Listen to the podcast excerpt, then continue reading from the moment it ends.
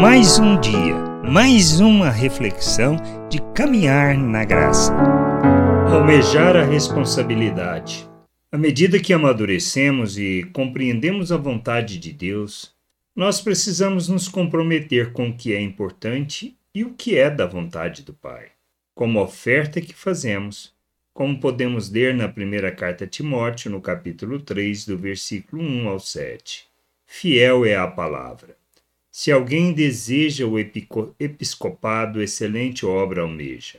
É necessário, pois, que o bispo seja irrepreensível, esposo de uma só mulher, moderado, sensato, modesto, hospitaleiro, apto para ensinar, não dado ao vinho, nem violento, porém cordial, inimigo de conflitos, não avarento, e que governe bem a própria casa, criando os filhos sob a disciplina com todo respeito.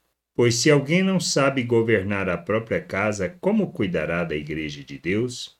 Que o bispo não seja recém-convertido, para não acontecer que fique cheio de orgulho e incorra na condenação do diabo. É necessário também que ele tenha bom testemunho dos de fora, a fim de não cair na desonra e no laço do diabo.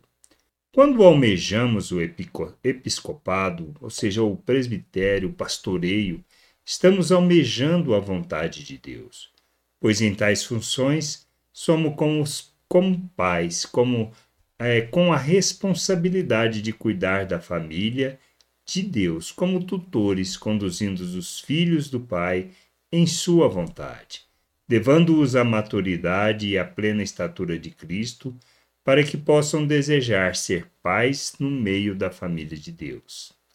Não podemos fazer de qualquer maneira, mas devemos ser exemplos, modelos para o rebanho de Deus. Assim, não só devemos ser criteriosos, mas cuidadosos ao indicar e apontar aqueles que serão exemplo para o rebanho.